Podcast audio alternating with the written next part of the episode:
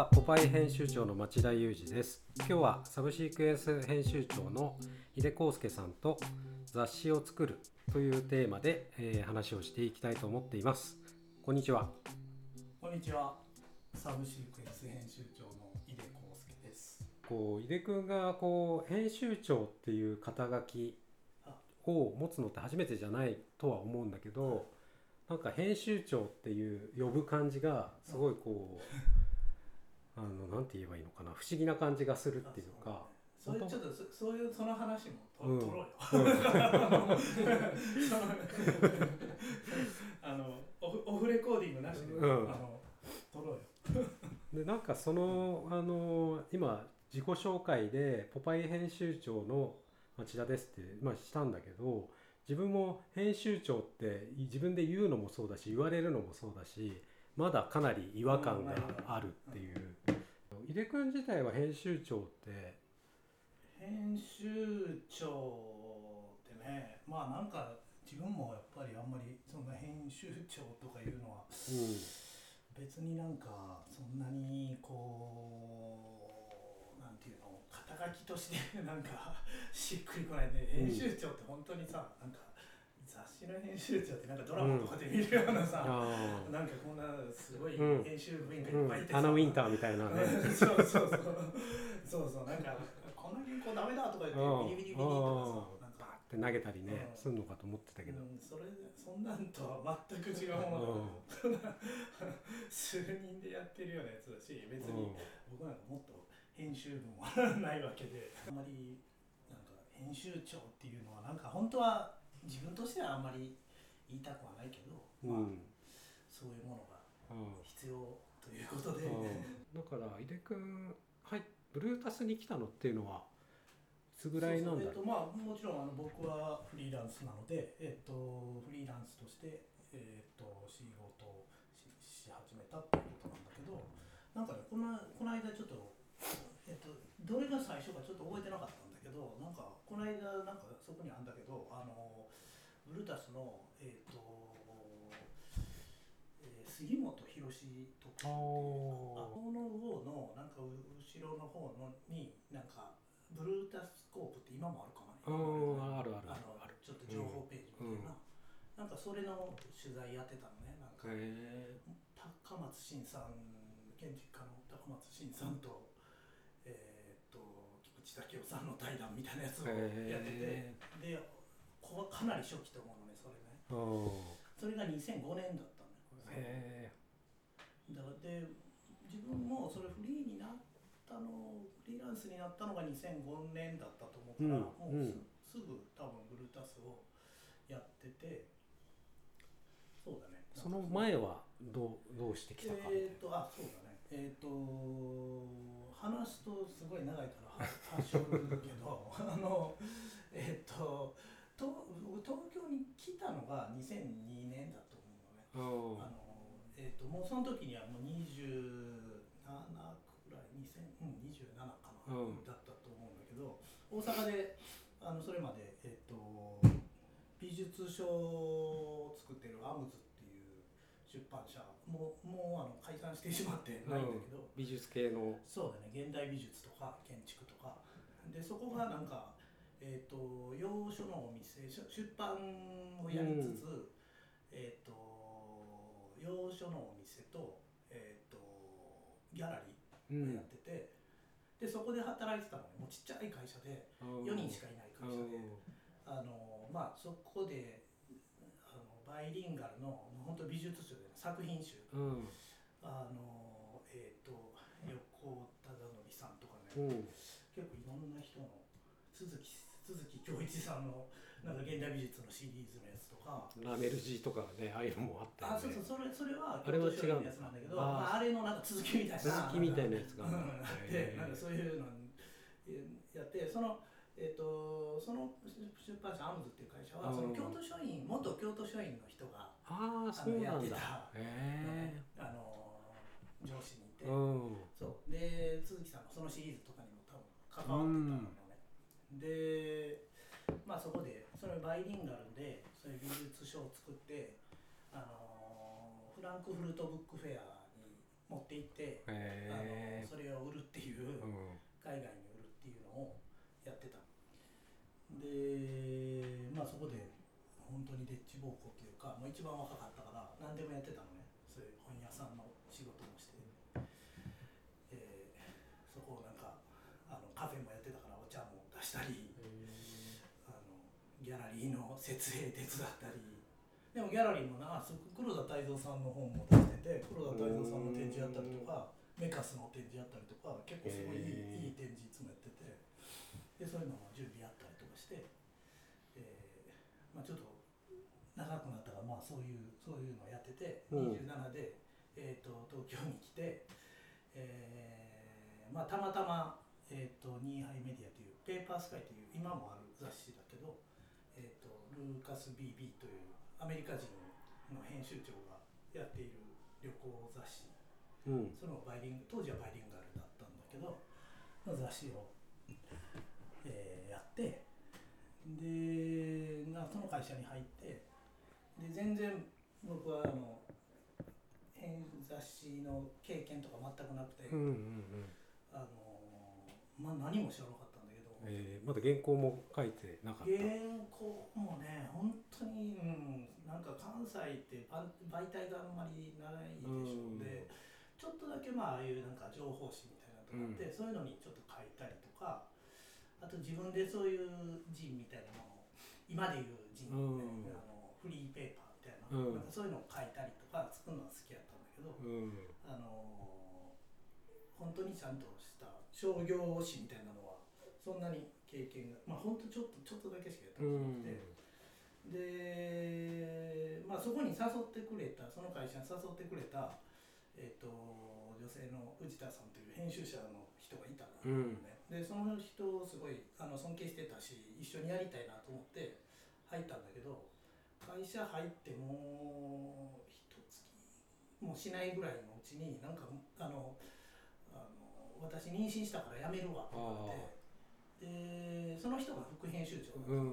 ね、であの井出君副編集長やってやうんってうん。いきなり。いきなり副編集長になったのね、うん。ゼロ経験ゼロの人が、超いい加減すごいね、うん。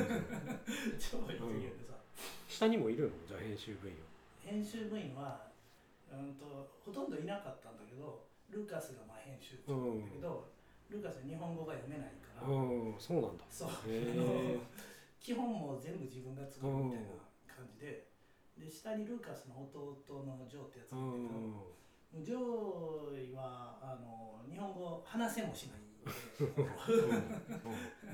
で あとはね今もサブシークエンスにも関わってくれてるんだけど、あのピーターっていうアメリカ人の編集者のやつがいて、そいつはニューヨークに住んでて東京と行ったり来たりとかしてて、まあほとんどそれぐらい。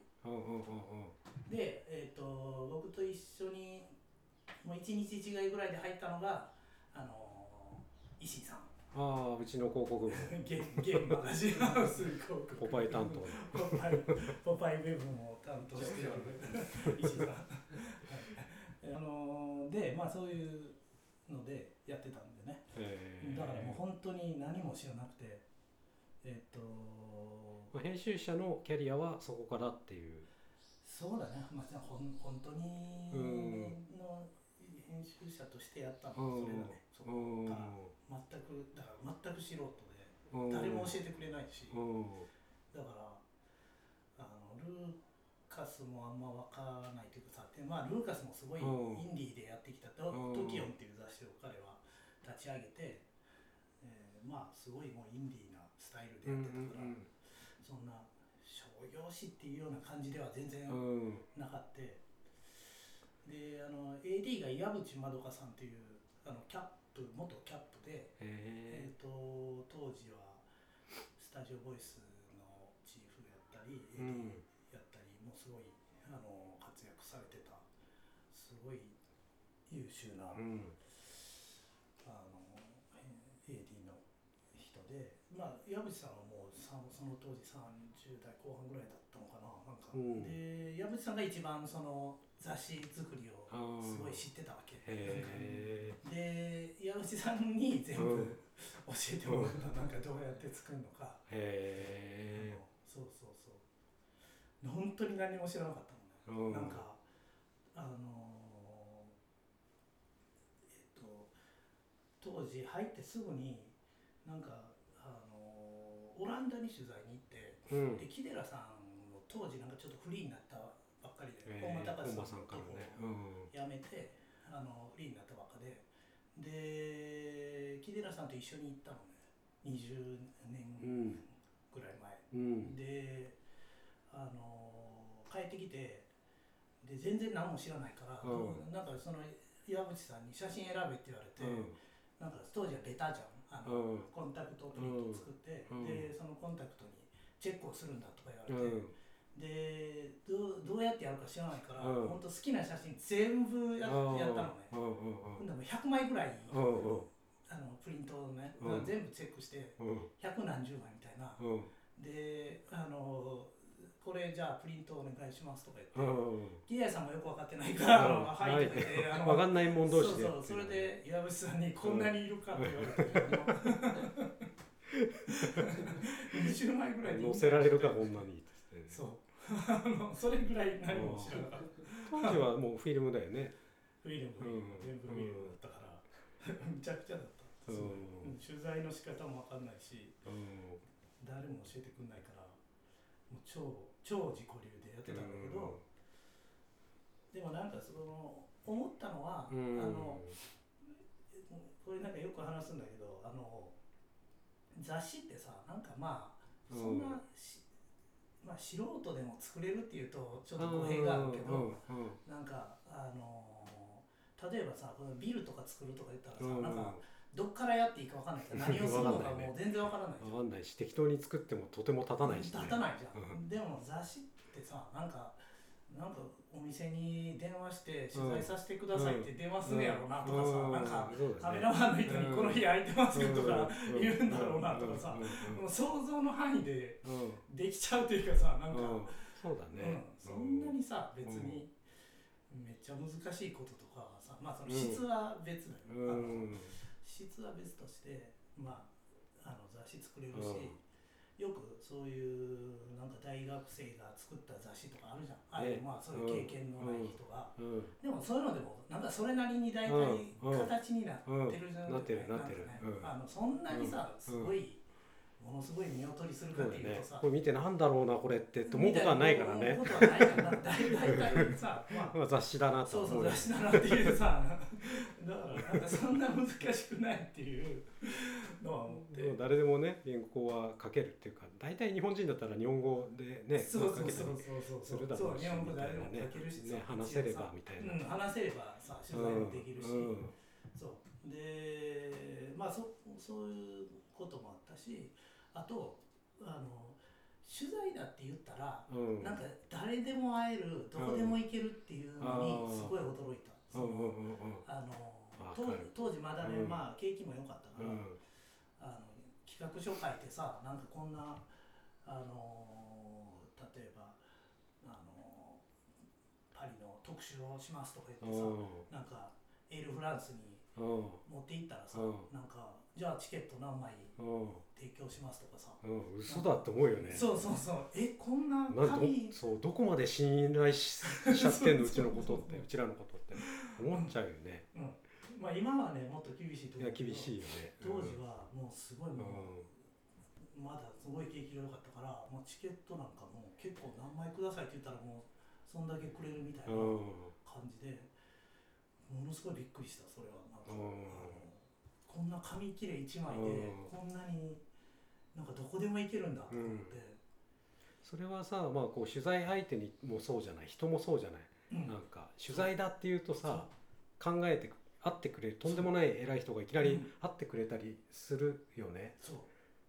でも昔はさそれこそこう SNS みたいなのもなかったから、実際こうい一般の人がさそういう人にアクセスの連絡先も分かんなかっただろうし、うんまあ、難しかったと思うけど今は割とねインスタとかでこう、あのいきなりこう会話ができたりとかっていうこともあるからそ,、の凄さみたいなだいぶ薄れたとは思うけど、そうだね。あと、うん。まあその本人も、うん。あの発信するチャンネルがいくらでもあるから、ああそうだね、うん、そんなに取材とか、わざわざねうん。受けて話さなきゃいけないとこともないもんね。必要もすごい少なくなったと思うけど、うん当時は本当にそういうのがねそんなになかったから割とうん。何でもなんかあの特に海外なんかで、うん。日本から来たっていうと本当どこでも入れるっていうか、あの みんな喜んでくれるし、うん。うん。当時まだに2002年頃なので、うん。あのインターネットもそんなにねなかった時代だったから、もう海外取材に行くのがすごいもう面白くて、うん、うん、しかももうすごい長く行ってた。もう。あそう。ん、なんか。どのぐらい行ってたの？2週間とか、いいね、うん、3週間ぐらい行ってたかな、うん、翼の王国みたいだね。いや本当にねなんかうん。何も決めないで行って、でまあルーカスがアメリカ人だったっていうのもあるんだけど、みんなあのネットワークが結構いろんな、ね、世界中いろんな人うんがいて、で大体友達の友達のとかさ、なんかそういうので伝っていて、うん。コーディネーターも全然プロの人じゃない、もうその知り合いの知り合いみたいなやつで、で行ったらもうなんかそういう向こうもみんな若いやつで自分もまあ若かったから、うん。なんかそうやってあの会ってみんなすぐ友達になって、うん。なんかいやもう今日俺んち来いよみたいな、うん。俺んち泊まったらいいよとか言われて、うん。もうずっとそいつのうちにずっといたりとか、そんな感じだったから、うん。なんかすごい長くいてで向こう行ってな何を取材するか、うん。なんかいろいろ探して、うん。今思うとすごくなんていうかゆったりしてて、うん。現代からは考えられないような、うん。なんかすごいまあ良い経験をしたなそれは。でもあれも定期刊行物だからあれでしょ？締め切りはあるわけまあでしょ？一応あったんだけど、えっ、と期間だったのね年ああ4回そっか、うん、まあそれじゃのんびりある程度作れるよ割ねと割とのんびり。まあ内容もそこまで濃くないっていうとちょっとあれだけど、うん。うん、だったからとにかくなんかもういろんなとこ行くのがもう楽しくて。でなんていうのかな。本当に情報がなかったからだと思う。うん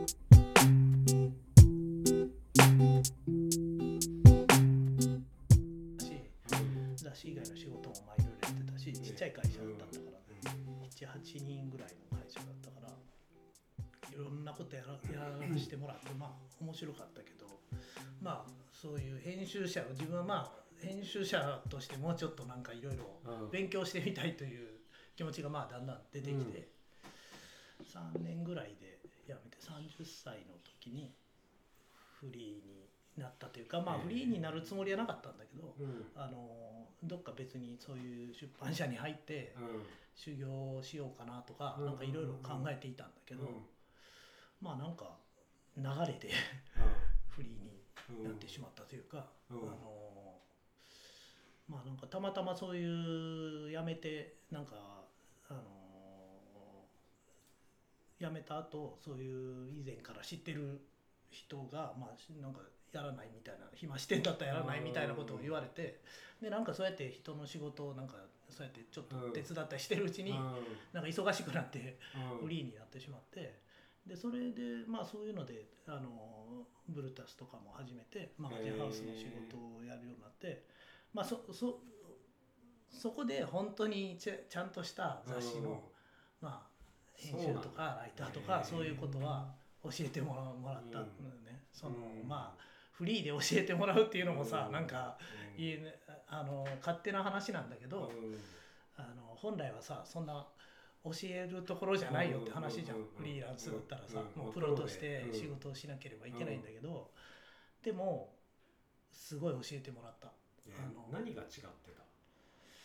うーんなんだろうな。いやもうなんかうーん結構かなりもうなんていうかその1から10まで教えてもらったような気がするけど、うん。なんか俺の印象だと井出君はもう完成された状態で入ってきてたっていう印象があって。なんかネタがいつもこう聞いたことないネタを持ってくるしで聞けば全部教えてくれるしで原稿はうまいしでもあれだよね。なんか井出君が自分のことをさ、うん。あの安いうまい遅いっていうさなんか牛丼屋のあれみたいな感じで。そう安いっつうのはこっちの問題でもあるんだけどさ。安いうまい遅いなんだよね。遅いんだよ、ね、冗談だよ。もう信じられないぐらい遅い。ね、まあそうそう。れ遅いは冗談じゃないけど。そうだね。もうもう会った頃には。昔から遅かった。昔から遅かった。あのだから編集者としてはもう全然ダメ。あのお遅いダメじゃん。管理能力がないということだから。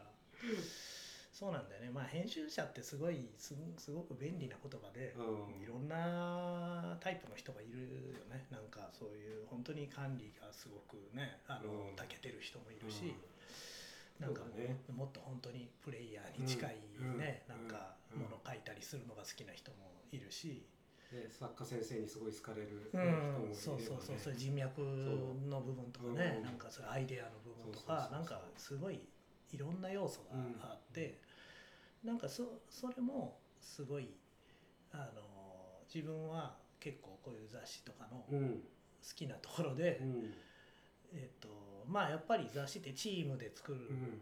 からさなんか野球みたいなさなんか感じで足が速いだけのやつとかもさなんか出るなんか機会があるみたいなうん。なんか肩が強いだけのやつもなんかあの仕事があるみたいなね。そう自分はだからさそうやって全然もううん。遅いし全然できないことが結構あるんだけどでもまあなんか得意なところでうん。仕事をねさせてもらえるっていうなんかそれがちょっとまあバンドみたいでもあるしうんあのみんなそれぞれさなんかあのパートが違うじゃん。うんうんうんあのサイドギターとリードギターと,、とかドラムとか、みんなうん自分のパートがある、うん。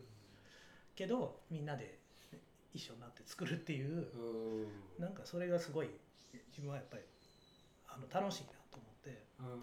そうそう。なんかそれがだから一人で作るよりなんかそうやってみんなで作るのがうん。すごい楽しいなと思ってて。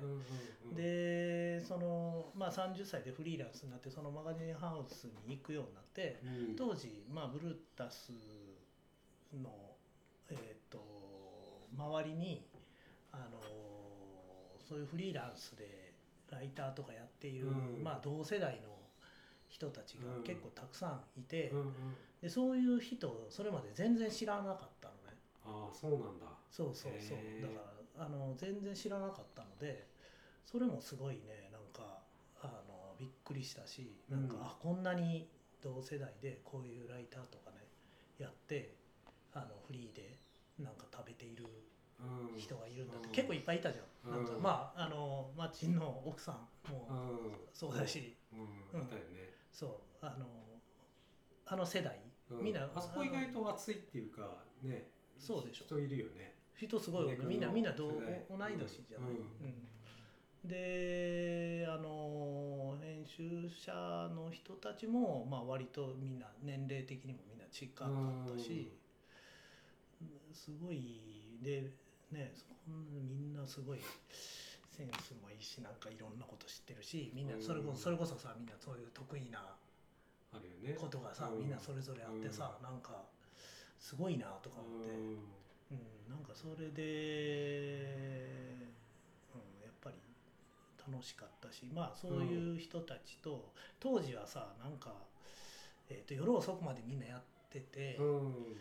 でなんかこう夜中までやってたでしょ。もうもう終電を超えてうん、だったら大体11時ぐらいにご飯食べに行って、2時まで飲みに飲んでて、うん。それで編集部戻ってきて、うん。2時間ぐらい仕事やって、うん。でタクシーで帰るみたいな感じだった。そう。本当にそうだったね。それっていつ頃までやってたかな、それいつまでだったかな？でもなんか俺が湘南に引っ越したのもその深夜タクシーが禁止になったタイミングだから、うん、で考えると10年ぐらい前なの10かな？年ぐらい前やったよな、うん。そうやんな。そう、それまではなんかそういう働き方をしてた、うん。そうんうん、あの俺何度かあの、うん。終電がなくなってから、うん。タクシーで呼び出されて、タクシーで行ったことあるもん、あのう打ち合わせするから来いって言われて、うん。あの夜中に、うん。夜中の1時とかうん。2時から あの打ち合わせでも本当にあったよねそんな普普通だったよとね思うけどねそれは、うん、でみんな若かったから元気やし、うん。あのもう楽しいわけなんか、うん。そういう、ね。みんなでこううんワイワイやってね。部活みたいな感じでさ、うなんか、うん。当時はね。30ぐらいだったから、うん。みんなみんなそれぐらいだったよね。に、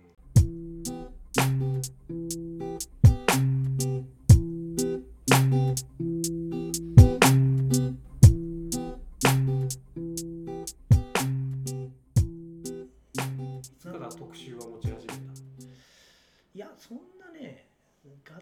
持つみたいなことはあんまりやってないなのはそんなにやってないよ、あそう。うん。うん。そんなにやってないね、うん。そんな。いろんな特集のなんかちょっとあのスパイス的なっていうか。そうだね。なんかそんなちょっとやっぱセンス的にそんなあのぜ全部やったもんね。まずいね まずいね一冊やったのもあるんですか？いやいやないと思うよ、うん、なんかあのうんそうだね。一冊自分で編集したみたいなあのね伊藤総研氏みたいな、うんあの総研とかはそういう感じでやってたじゃん。ね今もやってるね。今もやってるもんね、うんうん。なんか。あああいう感じでは全然なかったよね。あのえっ、とそれこそ、えっと木下さんあのまあ前ポパイ編集長の木下さんが当時はブルータスの副編だったので、でまあ木下さんはファッション担当だったけど、うん。うんファッション担当だったけどファッション担当の副編もまあ年何回かはそういうファッション以外の号をやる,、ねやるよね。担。当としても。使うん、なんかそれは結構なんかよく一緒に、ああそうなんだね。うん、でもマッチンもそれの、あの一時期それでやってたよねなんか。あの木木下班的なあそうそう木下ファッションチームにでも2年とかやってたよね。まあ、3年かわかんないけど、うまあいたこともあったよね。いたこともあったよね、うん。そうそうそう。なんかそうそういうので、そうね。木下さんと割となんかじっくりなんかそれはつ作らせてもらったかな。なんか民芸の特集とかうん山山。山とか、うなんかすごいあの自由に作らせてもらってうん。すごいそれが楽しかったん。な、あ売れたかねあの2つ。いやいや全然全然売れなくて ちょっとこれご語弊があるからちょっとあんまり言うとあれやけどいやそんなにねやっぱもう今一つだったのね、まああのいい号だったよね。そうそうでも自分はすごい気に入ってて、うん。でもなんかなかなか売れないもんだなとうん。思ってて、うん。でまあ、うん、まあやっぱりちょっとマニアックすぎたりしたんだろうと思うんだけど、うん。うん。まあ早すぎたって言うとあれやけどなんかこうもうちょっとなんかこうこう世の中的に基本がもうちょっとなんか定着してる上でうん。マニアックなことを出していけば、あのもっといい感じでこううん。タイミング的になんかヒットしたんだろうけどそういうの読む力がやっぱりすげえなくて、うん。うん。そこもやっぱり。ちょっと早かったのかね。まあ早かったと思うんだろうな。うん。多分な。やっぱり。あの、うん、そのあのタイミングでやるうん。内容じゃなかったんだと、多分。もうちょっと成熟してきて、うん。みんないろいろそういうこと基本がうん。なんか、うん。認知されてきてからやったらまたそれはそれで新鮮でよかったのかもしれないけど、説明なくいきなりなんかうんすげえマニアックなまああの民芸の特集でもさ、うん。あの普通だったらあのまず民芸とは何だ？みたいなうんあの柳宗悦という人がいうん。てとかなんかそういう民芸運動とはこんなんですとかうん。なんかそういうページ絶対作るじゃん普通は。うん。であのまあでも昔はねそういうウィキペディアみたいなものもあんまなかったから、うん。そういうもんがすごい大事うん。みたいななんかあの空気があって、うん。ブルータスでもいつもそういうさなんかあのちゃんと教科書的な,、うん。なんまあ15分でわかるうん。民芸じゃないけど、なんかそういうのが割とこう定番だったんだよね。でもなんか、まあ、自分はちょっとわがままというか、うん。めんそのちょっと面倒くさいっていうか、あのもう自分は分かってるから、もういいやみたいなところがちょっとあって。で木下さんと作る号はもうそういうのあんまり木下さんが気にしないから、うん。うん。そういうのすっ飛ばして、うん。でまあ民芸の特集だけどさなんか古道具坂田が出てきたりさ、うん。なんか、うん。まあ猪木さんもね、うん。そのもうなんていうかこのあの完全な民芸ドストレートな民芸ではないよね、そのでそういうものちょっと変化球、一種の変化球がもうフィーチャーされていて、だからあの民芸というものが何かわからない人が見たらちょっとえこれ民芸ってなんだろうみたいな、うん。猪駒源一郎のなんか、うん。おもちゃの ページとかさ、うん。もろ民芸じゃないから、うん。なんかそういう変化球をいきなりうん。放り込んでもやっぱりちょっと当時としてはやっぱりわからないというか、うん。みたいなところもあったのかなと思うんだけど。ガチガチの民芸やるわけにもいかないでしょ。うんそうそうそう。なんかねブルータスだから、そうそう。だからそこは塩梅がね、うん。うんあると思うんだけど、まあ自分はそういう意味ではなんかもう全然、うん。そのダメで。だ編,、編集者ってやっぱりさそういうとこをさマーケット読んだりとかさ、うん。そういうことって編集者のすごい大きな職能じゃん、うんまあそれが全然ダメっていう。逆にブルータスだったらからこそそういうのでも入り込める余地があったのかもしれないよね。本当にそうだね。うん。うん、だから、うん、ありがたいことだなと思う、なんかそんなものをなんかこう作らせてくれたう。ん。とそういうの面白がってそう面白がってくれたっていう。やっぱすごいすごい度量があるなって思ったし、懐があるよね懐があると思思った、うん、みんな編集者の人たちもうん。そういうのをまあなんかさうん。あの売れないよねと言いながらも、うん。まあ面白がってくれた部分があったからやらせてもらえたんだと思うし、うんなんかそれはすごいすごいありがたかったな、うん。すごい本当当時いろんなあの勉強させてもらったと思う。めちゃくちゃ、うん。うん。そうだね。だからマッチンと何を最初にやったかってあんまどどうやってあったかちょっと覚えてないんだよね。覚えてる。そうだよね。だから俺もねあんまり覚えてないんだよね。でもまあなんかこうさそれこそ部活的な雰囲気があったから、うん家君お酒飲まないけど、うん。なんかご飯食べに行ったりとか、なんか雑談したりだとか、カラオケ行ったりとかね。カラオケ行ったりだとか なんかむしろそれで仕事してないライターとかフリーランスの人とかいっぱいいたし、うん。まあ、仕事してないっていうのは自分と一緒に仕事してないっていう人はいっぱいいたから多分なんかそういう感じで付き合い始めたのかもしれない、そうだよね。うん。まあ、仕事してるより雑談してる時間の方が ひょっとしたら長いかもしれない、長かったのかもね、うん、でもなんかそういうところからそうやって企画がね、うん。なんか生まれたりやっぱりしてたとうんうん思う。よねなんか、うん。そう。なんかまあ知恵袋みたいな感じだよね。そういうやっぱりライターさんってこう、ね、編集者が知らないあのネタをたくさんやっぱり持っててさ知識とかも豊富でさ。でなんか困ると聞きに行く人っていう井出君はなんかそんな感じだよね。なんかあの俺も会ったことないしさよ詳しく知らないけどあの寺崎さん。うん。ブルータスとか、うん。まあ、ポパイとかに。寺崎久志さん。そうそうそう、うん。関わってた大先輩がいてあの人の本をさこううちのピナメリさんとか石川二郎さんとかが作ったやつの、なんか表紙にさなんかんなんて書いてあったかな？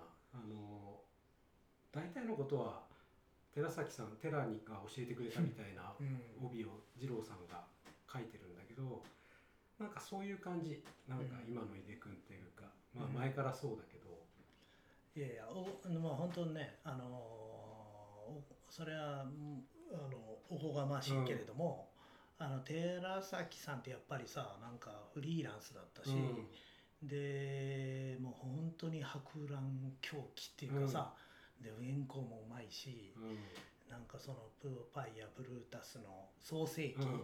本当にすごい活躍をした、うもうものすごいなんかこう大きい仕事をしたフリーランスエディターで、でやっぱり自分もすごい寺崎さんのことを尊敬うん。していてでまああの何度かねお会いして、家とかにも遊びに行かしてもらったりうん。したことがあって実際になんかもうねもう寺崎さんってもうえー、ともう俺らの親 親みたいなさ、あのー世代だから、あのーまあうその一緒に仕事するっていうことはなかったんだけど、うん。まあ、あの何度かまあなんこう仕事を通じて知り合ってなんかあのこういご自宅とか行かしてもらったりしてなんかうん。まあ本当にこう私淑というかさまうん。あ一応知ってはいるけどうん。まあし私淑に近いというかまあ尊敬してなんかあんな感じになれたらなというねすごいあったんだけどうん。うんうんあのテラさんのうんと自分が一番違うなって思うのはうん。テラさんってきっちりしてるの。うんうんすごね。うん、すごくね、うん。なんかあの整理マン、うん、あの家に行ったらなんか壁一面に VHS ビデオの、うん。録画したうん。VHS ビデオが全部並んでて全部綺麗にうん。何が何を撮った映画のタイトルとか、うん。全部綺麗にさ、保管されててすぐ取り出せるようになってて、やっぱりさ昔の編集者の人ってさ、うん。やっぱりそうやって知識をさ、そうやって整理してあれってなったらもうすぐうん。出せるよううんにしてたんだと思って、すごいなとも思ってなんか部屋がもう超綺麗で、えうん、もう自分はもうこんな今もさもう殺然としてても頭の中がいつも カオスなんだけど、うん、テラさんはすごい。当時もうそれこそうんとに2005-6年ぐらいかなテラさんのうち行ったらもうテラさんってまあパソコンとかそういうのもさ当時としては結構高齢の人がーうん50代より上の人がパソコンに詳しいなんていう人うんほとんどいなかったけど、テラさんってもうパソコンでいろんなことやってて自分でなんか編集した動画とか、うん。なんか、え。うん、なんかすごかったよ。ーうんあのえっとお土産のさあのハワイのお土産とかであるボールペンあるじゃん。なんかこう、ヌードの女性がこうさ、うん。フローティング。ペンっていうの？そうそう、うん。見える。なんか、うん。あれをね集めテラさんあれを集めてたのね、で昔からね。ですごいいっぱい持ってたんだけどあのテラさんが「いやもう最近集めてないんだよ」って最近はこれだよ」とか言ってうん。画像を集めてるとそのフローティングペンのうん画像を集めてたの。フォルダーにうん。そのネットから拾った画像がん。超大量に入ってて。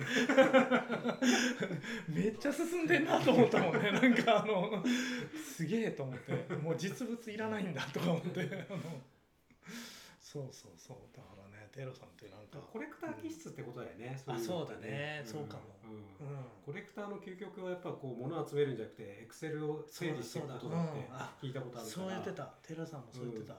あの集めるのと同じ時間をうん。整理に使えて、うん。テラさんも言ってた、うん、それがコレクターだっていう、うん。昔はやっぱコレクターっていうなんか一つのこう価値観ってあったけど今はねもう集めようと思えばそうだあれとね金があればある程度集まるみたいな感じになっちゃってるから、そうだね。昔とは違うんだろうけど。そうそう。だからネットのない時代のうん。編集者の人のやっぱり、すごいすごい。すごいすすごいしすごいいい加減だったりする。そうそうそう。今はもうがんじがらめでさいろんな許可取ったりとかさそうだね。裏取ったりとかさ、うん。なんか突っ込まれないように。そうだね。あの裏取んのもね読者もすぐ裏取れるから。そうそう集めるのとなんかそれをやるの半々ぐらいっていうぐらいのさ、うん確かに確かに。ね。ガードをやるのがねすごい多いけど。もう何のためのガードなんかよくわかんないけうど、ん。まあ、ちょっと時代は。そうだね。でも本当テラさん、